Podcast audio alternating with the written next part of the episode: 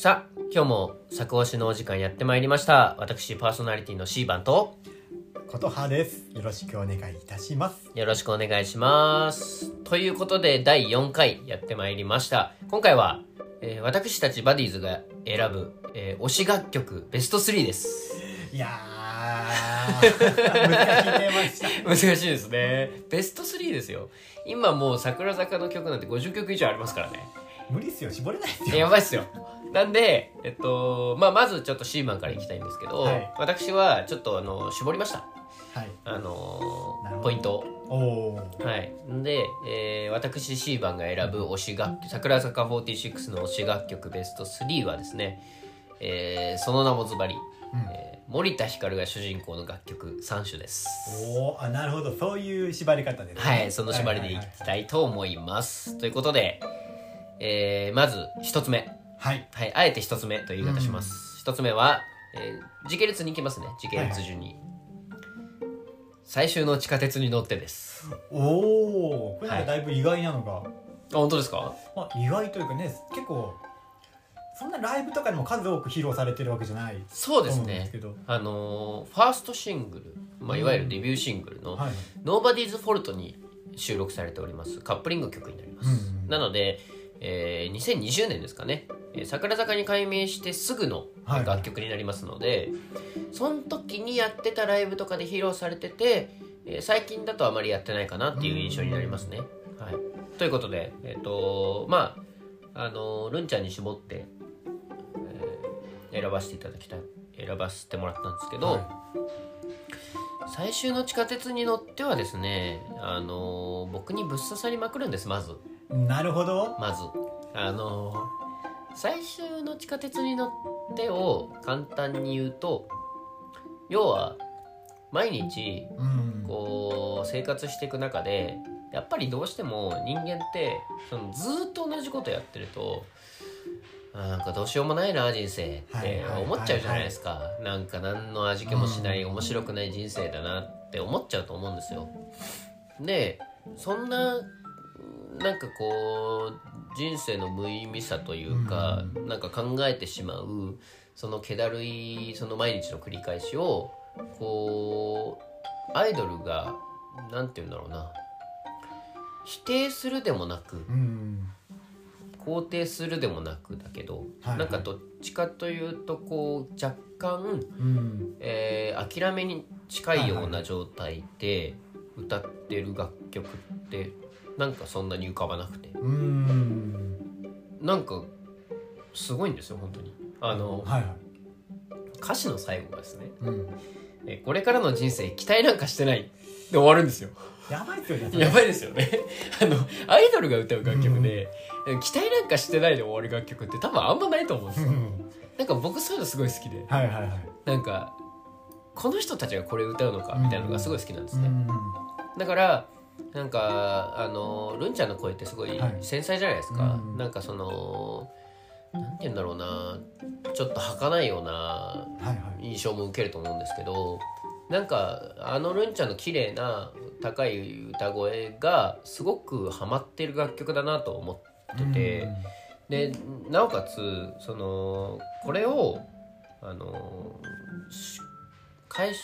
仕事終わって会社から帰る帰り道の電車の中で 聞くものとしてはいはい。うんもうベストマッチなんですよなるほど。はい、やっぱなんかそのひんやりしてるガラス窓に気づけばおでこをつけてたっていう歌詞で俺もおでこをつけちゃうみたいな なんかリンクしちゃうみたいないやでもまあ気持ちはめっちゃわかります。そうそうそうそうそうなんかねすごくねあのーあの本当直接的すぎるとは思うんですけど、なんか聞いててその感情になっちゃうんですよね。はいはいはい。なんかこの楽曲が歌ってる歌詞そのものの気分に自分がなるというかすごく感情移入してしまうところがありましてがゆえになんか僕はいつになれば違う時間帯の生き方を選べるんだろうっていう歌詞もあるんですけどなんかその未来に対してちょっと悲観もしているんだけれどもただなんか自分はこの先どうなるんだろううん。かなっていうなんかちょっとしたなんかこうあのビジョンみたいなのも見ているような気がしていて、はいはい。なんか悲しげ歌詞だけ見ればうん。歌詞だけ切り取ってみればすごく悲しげなようにも思えるんだけどあのーそんなに悲観的な風に思えなくなる。うん。トータルであの聞き終わった時に思えなくなるような気はいはいがする感じがして、そこがこの楽曲の魅力かなっていう、うんなんか悲しい歌をさ悲しく歌われてもさはいはいはい。知ったこっちゃねえよって感じじゃないですか、はいでその悲しくなるような楽曲を彼女たちのあの感じで歌われると、なんか心が救われたような気にちょっとなるんですうよ、んなるほど。なんかそれがこの楽曲の強さかなと思って、僕はこれを選びました。はい。ちょっと長くなりそうなんで2つ目いきます、はい。C 番が思う。桜坂46の推し楽曲その2うん。デッドエンドです。おおこれまた盛り上がるのが あそうなんですよ。ね。これライブだとかなり盛り上がる楽曲なんですけどこれはあれですね。あのーえーサードシングルの「流れ玉」のカップリングの曲になるんですけれども、はい。これまた森田ひかるセンターの曲でこれはねはいすごくあのいい意味でですよ。うん。欅っぽい、ああなるほど。うん、だなんだけどうん。なんか桜の色が入った欅という。う、ん。なんかあのこれを歌ってる時のルンちゃんってうん。すごい強そうなんですよいやまあ多分デッドエンドって聞くとあのセカンドツアーを思い出す人はめちゃくちゃ多いと思うんですよ。そうですね。あの女王様降臨。ははい。い、ああの感じ。うん。あの覇王色が出る。あのルンちゃんのオーラ全開の楽曲、だから力強いんですよすごく、うん。だけどこれも中身の歌詞を切り取ってみるとすごく閉鎖的な話なんですよ。はい。あのーシャッター閉まった地元の商店街って結構具体で出されるんですけど、その閉鎖的な空間の中で生きてる主人公っていうのがもうバーンと、うん。あの情景として浮かび上がってきてでそんな、えー主人公はずっと走り続けてるんですね。うん。あの歌詞の中にサビに行く前にあの吐息というか声が入るんですよね、はいはい。あのルンちゃんの「はあはあ」っていう。うん。これすごいですよね。この「はあはあ」っていうのが楽曲に入るっていうのすごいですよね。だからこの中の主人公ってずっと走り続けてるんでうすよ。ん。だけど走り続けてるのにサビに入ると「行き止まり」って言ってるんですよ。はいはい。これがすごい面白くてうん。走ってんのに行き止まりなんだみたいな。これじゃん走ってるの本当にみたいな。どこに向かってんのっていう。でそれこのそのデッドエンドのあの楽曲の持つテーマみたいなのが集約されてるのが一番最後ではいはいあの前の壁を叩きながら胸の奥で叫んでいる過去と未来つなぐ今をどう生きるか。うん。これが多分言いたいことの全てだなと思っててこの楽曲。の、はい。あのやっぱその待つべき未来は死だと言っているにもかかわらず、そのどう生きるかっていうことをこれまたあのなんて言うんだろう。見据えていて。うん。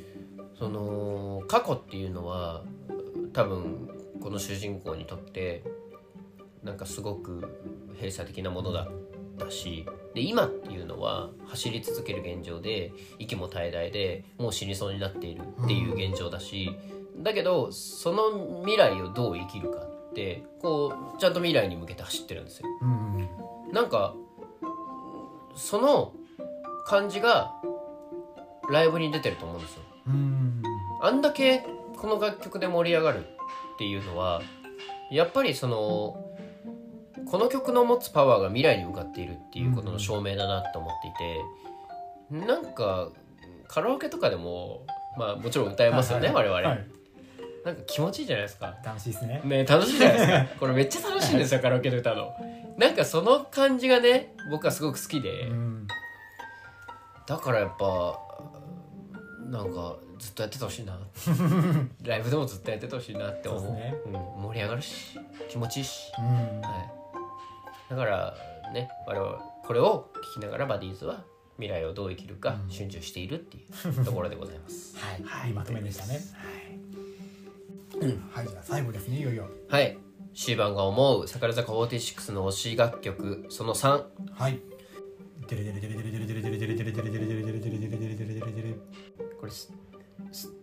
Stairs って読むの。どうやってもんだっけ？いやそれでいいんじゃないですか？そうだよね。はい、まあまあ別にねカタカナにしちゃえばねあれなんで英語なんでちょっとね。はい、ちょっとあのー私ネイティブじゃないんでちょっと発音間違ってたら申し訳ないんですけど最後の楽曲は「One-way stairs」です。はい。はい。あのー、これ結構いにしえの楽曲なんじゃない、まあでもそんか立ってなさそうとはいえライブで披露された1回だけなんで結構レアですよね。そうそうそうそう。そうです。あのーこれは桜坂のファーストアルバムの「As You Know」に収録されていた、えーユニット曲なんですけど、はい。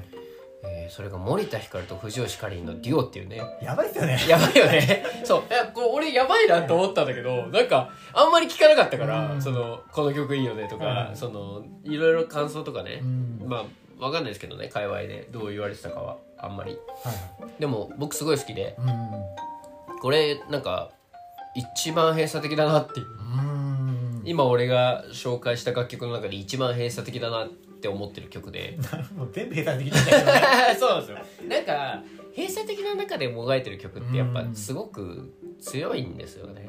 なんかそれが俺すごい好きで,、はい。でこの曲も「あの登れよ登れよ」って言ってるだけなんですよ、すげえ言い方悪いけど、まあのなんかもうとりあえず見るのは上しかないと。階段を上り続けてるんだっていうことを歌ってるだけなんですけどなんかそれを森田ひかると藤吉かりんが歌うことによってなんかすごくダーティーな感じになるんですよ。はいはいはい。なんかそのすごく表現が難しいんだけど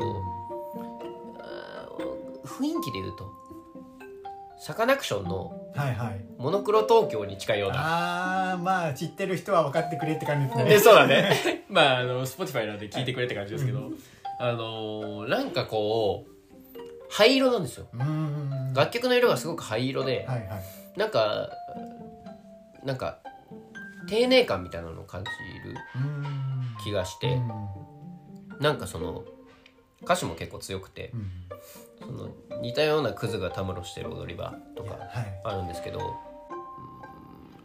ん社会の吹き溜まりじゃないけど、うとにかく誇りっぽい。うんまあ間違いない。誇りっぽい感じがするんですよね、なんか好き。なんかほんとすごい好き。だけどセカンドツアーでしか披露されなかったから、俺はもう一回やってほしい、いやでもなんかちらっと、まあ、ツイッターとかで見ましたけど、スタートオーバーやってちょっとよりパワーアップした藤吉でさらに見たいっていう意見はあちょっと見たことあります。あなるほどね。確かに確かに。今見たい。あー今やるるとまたちょっと雰囲気違うかもしれないね、あとね高音が綺麗。ああそうあのね多分今まで歌ったキーの中で一番高い裏声でハモってんだよね。うかりんちゃんとルンちゃんが。はい。かりんちゃんとルンちゃんの俺裏結構好きで。うんその本当高音なのよ。あの、はい女性でしか出せない音域というか、うん。その声色というか、はい。っていうところでハモっててなんかすごくこうなんか心地いいんだよね、うん。なんかその感じが僕はすごく好きでなんかやっぱ推していきたいし今も結構好きで聴いてる。リピートしてる曲にはなりますかね。はい、ということでねあの表題曲とかもめっちゃ入れたかったんですけどちょっとあのあえてあえて外してね。そうそうそうあえて外して全部ちょっとカップリングでいかせていただきました。なんかつぶった感じで。いやいやいやまあまあまあまあまあ、まあ、ということです。は、はい。いではあの小田原さんいきましょ私はちゃんとベスト3にしてますう。一はい。応、はい。で多分 めちゃくちゃミーハーになった気がいやいやいやいや見放ってないですよ、まあまあまあ。そう楽曲の好きに。なんでちょっともう本当に何の縛りもなく心の赴くままに。はい。単純にこの楽曲が好きっていうのでいくと、まあ、3と2はめちゃくちゃ迷ったんですけど、うん。3位は静寂の暴力です。おお言いたい。それ言いたいよ。いや絶対なんか入れてくるかなと思ったんですけど。いやあの今回この縛りじゃなかったら入れてた、そうですよね。いやね聞いた瞬間まあでもこれは瞬間というか2回3回聞いた時の方がぐさぐさきましたけどうん、これやばいっすよ。やばいっすね。語彙力なくなるけれども。いや皆さんね分かります？聞いたら、やばいっすよ。やばいっすよ。やばいっすよ。なんかこれ3期生の楽曲なんですけど、うん。ね、3期生1個目「夏の近道」っていうアイドル感全開の曲があってでまあそれが、えー、と5枚目シングルか。うん違う間違えた。夏の近道でしょ。夏の近道。夏の近道は桜崎のそうですよね。カップリングですよまあよかった。そうですよね。でまあその次に1個アルバムとああ次のシングルでカップリングに入ってきたのがこの「静寂の暴力で」うん。ねその、まあ、曲を聴いてもらわないとリズム感的なところは難しいんですけど、うん。まあ、曲の中でちょっとセリフがあったりとかしてイドル感がもう全然ないんですよね。うん。まあ、このセリフ最後のセリフで終わるんですけど、ね、どうしても考えてしまう。私から何を奪うつもり思考を停止させる静寂は暴力だ、まあ、静寂は暴力だってちょっとねアイドルの歌詞があって。おちょっと何言ってんだって感じだよねうん。ちょっとサイレントマジョリティを思わせるような感じもするけどね今回だいぶまあねパフォーマンスしてるのが3期生っていう若い子たちっていうのもあってこういう、まあ、メッセージ色がめちゃくちゃ強い曲のトーン自体も暗めな形でで MV もすごい閉鎖的な空間でアイドル感も何もないなんだろうあれなんかサウナのローブみたいな 白と黄色の何の装飾もないものを着てただひたすら踊り続けるだけっていううんキラキラ感ゼロの MV なんだけど でも好きっていううん。で、ね、何が好きってまあ多分歌詞もめちゃくちゃ好きで MV も好きででもなんだろうなあの曲聴いてると頭の中に浮かんでくるのがなんか暗い部屋の自分の部屋の中なんですよ。うん。でこの中で自分がどこが一番好きかなっていうのがちょっとありましてうんなんかブランケットを頭からかぶってしまおう。このまま愛情をもらえずに夜が明けるまで瞬きしないでじっとしてようっていう。うんここの部分聞くと結構毎回鳥肌立つんですけうど、んこの後多分2曲紹介するのもどっちもなんかすごい日常のシーンが思い浮かぶような歌詞があるのがちょっと気づくんですけど、マうん。ジでなんかそういう自分の記憶の中にある日常みたいなのがふっと頭の中に浮かんでうんで自分がそれに感情移入してで楽曲の中に入っていくことができるっていうのがこの、まあ、静寂の暴力もあってそれが魅力の一つででこのブランケットを頭からかぶってしまおうで何が頭に浮かんでくるかっていうとその暗い多分朝か夜なんですよ。まあ朝って言ってもなんかすごい清々しい朝じゃなくてやべえ今日が来ちゃった学校に行かなきゃいけないっていう。うん。まあ、人によっては会社に行かなきゃいけないだったりするかもしれないんですけど、まあ、そういうちょっと憂鬱な朝あるいはあーこれ寝たらもう明日が来ちゃうっていうそういうちょっと悶々とした夜うん。そういう時間が自分の中でフラッシュバックして多分絶対誰にもそういう経験があると思うんですよ。うん。今日ちょっと学校行きたくないなとかもう今日寝たくないなとかもうやだ寝たら明日が来ちゃうっていうそういう時にまあブランケットをかぶるのかヘッドホン耳に装着するのかわかんないですけどなんかそういうちょっと自分の中にまとわりつくような悶々とした感じがね想起させられるというか、うん。記憶が思い起こされるようなそれをできるってめちゃくちゃ強いなと思ってて、うんあのちょっと自分の話になっちゃうんですけどはいなんか物語とかを書くときに何が伝えたいかって表現する人って絶対こういう感情を思い起こしてほしいって思いながら絶対書くんですよ。うんまあ、書くであったりあのまあ演技する人はまあ演技したりだとか多分絶対表現者って呼ばれる人たちそういうのが絶対あると思ってて自分は。それができるこの楽曲は秋元康畜生って感じなんですよ。はいはいい。やまああのすみません秋元康って呼び捨てしちゃいけないんですけどはい 秋元大先生はやっぱすげえと、音大はね。はい、い。うのが、はい、ちょっと長くなるんですけどこの静寂の暴力でございました。なるほどありがとうございます。はい。で、まあ、続いては二つ目。はい、まあ、ちょっとまたこれはミーハーなんですけど同じ楽曲に収録された兄弟曲「スタートオーバー」です。おおあまあちょっと入れざるを得ない。固めてきたね。これは初見で聞いた時の爆発力が本当にやばかった。うん。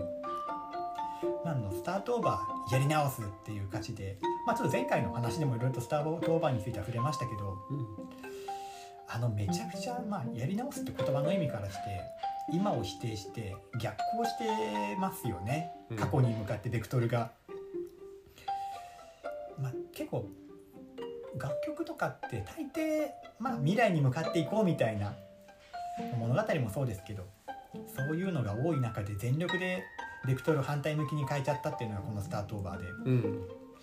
まあでもかといってまあなんだろうなそんなネガティブな歌かっていうとそうではないと思うんですけど、ね、うん。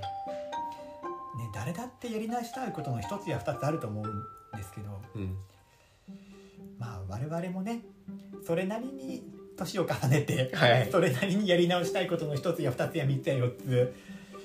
ね四つじゃ収まらないけども。そうですね。あると思いますけども、ね、あの頃に戻れたらなんていうのがいくらだってありますけれど。ありますね。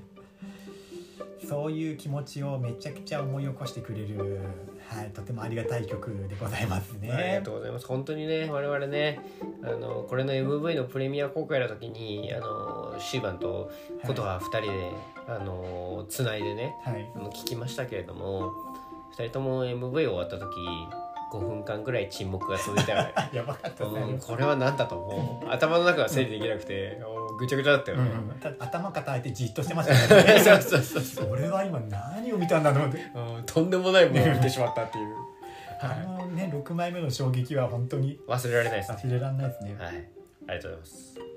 でまあちょっと推しの歌詞を特にまあ一個ピックアップしたいと思うんですけど、やっぱ好きなのは「こんな夜遅くコンビニのレンジで弁当を温めどんな奇跡を待っているの？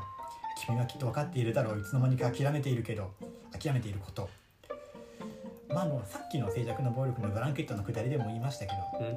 めちゃくちゃねリアリティのある歌詞ですよね。うんうんあの私そんなコンビニで弁当集めたことないですけどうん。俺なんか温めたことあるなっていう気が してきて。で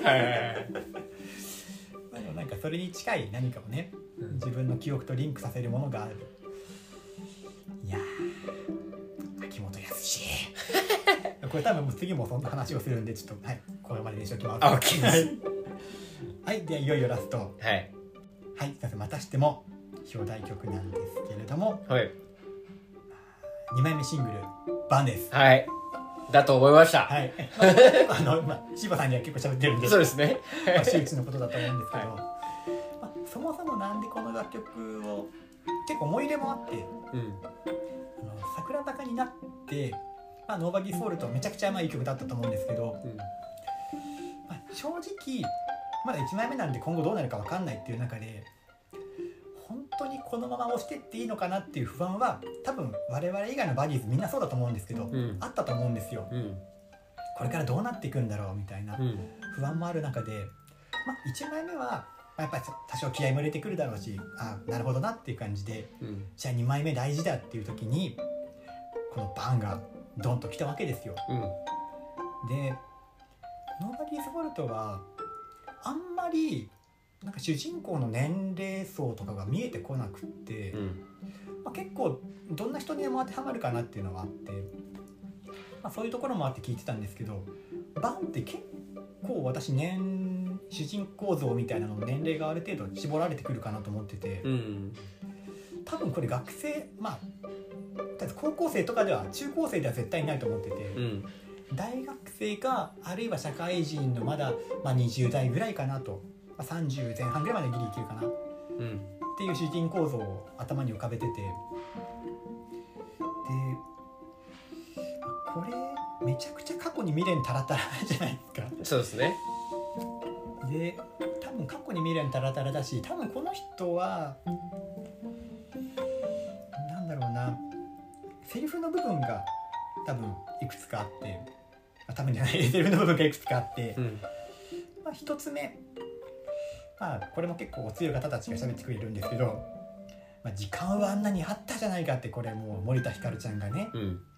1番で言ってで2番では、まあ、最初はそれこそ飛車角のゆうぽんりさだったかな、ん。が変わらないっていけないことなのって言ってで、あのサビはバンされても気にされてもダメだって言われてももう今更違う自分になってなれるわけじゃない。なれるわけがないと。まあどう見たって人生うまくいってないんですよこの人、うん。まあ、果たしてどこまでうまくいってないかは別に全然想像に委ねられると思うんですけど少なくとも満足してなくてうん。社会の正規のルートと言われるものから多分外れちゃったのかなっていううん。気がしてて、まあ、正規のルートっていうのが人によって想像するものは違うかもしれないんですけど例えば社会人になって立派な会社に就職してで結婚して子供も生まれて平和にあ、ね、家庭を持ってみたいな。そういうものから多分間違いなくあぶれた人間の歌だと思ってて。うん。でそれを桜坂として歌うっていうことが私はすごいなんかぐさっと刺さって、ね、うん。個人的な話をするとまあね我々もなかなかおそらくそういうい綺麗なルートからねちょっとこぼれ落ちた 人間みたいなところもあるのですごい共感しちゃうところもありつつ。まあ3番ぐらいはされてるよね。間違いない3番ぐらいは俺受けてるかもしれない。うんね。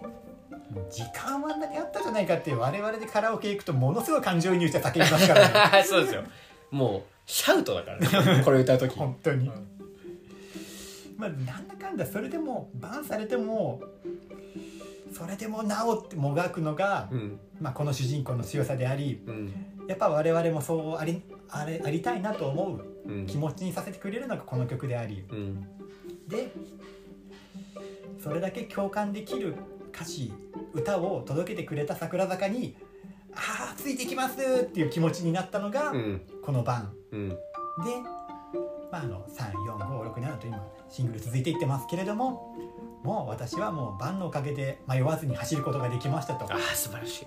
そういう楽曲でございます。あはい。ー素敵です。ああいいまとめでしたね。はい、はい。以上でございます。ありがとうございます。ということでもうね何も言うことはないんじゃないでしょうか。これが全てです、語り尽くしました。ありがとうございます。はい、ということで、我々もね、あの、この作推し、えーバンされても禁止されても続けていきたいと思います。なかななるべくバンされないように頑張ります。そうですね。まあ、あんまりバンをされる要素ないとは思うんですけど、はあの、い、我々あのコンプラとか守って配信していくことはあの結構大事にしてるんで、頑張ります。はい。ということで、あの、忌憚のないね、あの、意見とか感想をね、我々はい今後も発信していきたいと思いますので、えー次もえー楽しく語っていけたらなと思います。はい、はい。まあ、あのこれは、あの知っといて、知っといてほしいんですけど、全楽曲好きです。はい、本当に本当にそれ基本は全楽曲好きです。なんか捨て曲がない。うん、うんマジで全部メジャー曲なんで、そうですね。はい。我々はそんなね、あの、本当に魅力的な楽曲をもっとね桜坂を今後も推していきたいと思いますのでまあ、はい別の楽曲の話とかもね多分あのポイントポイントで多分うんすると思うので、ですね。はい、あの我々我々にしか多分通じないと思うんですけどあの断絶断絶おじさんっていう 断絶おじさんっていう魔物もいるのでちょっとそれについても今後紹介したいなと思ってますので、はい。よろしくお願いします。であの今回推し楽曲っていうのでありましたけど、パフォーマンスになると変わる曲とかもあるんでね。そうですね、はいそういうの、あと MV とか。うん、そういうのも含めてね、そうです。話していければね。多角的に、はい。い、あのいろいろな角度から、うん。あの楽曲の魅力とかも伝えていきたいなと思いますのでよろしくお願いします。お。願いします。はい、というわけで第4回作講師でした、えー私、えー、シーバンとことはでした。ありがとうございました。ありがとうございました。バイバーイ。またね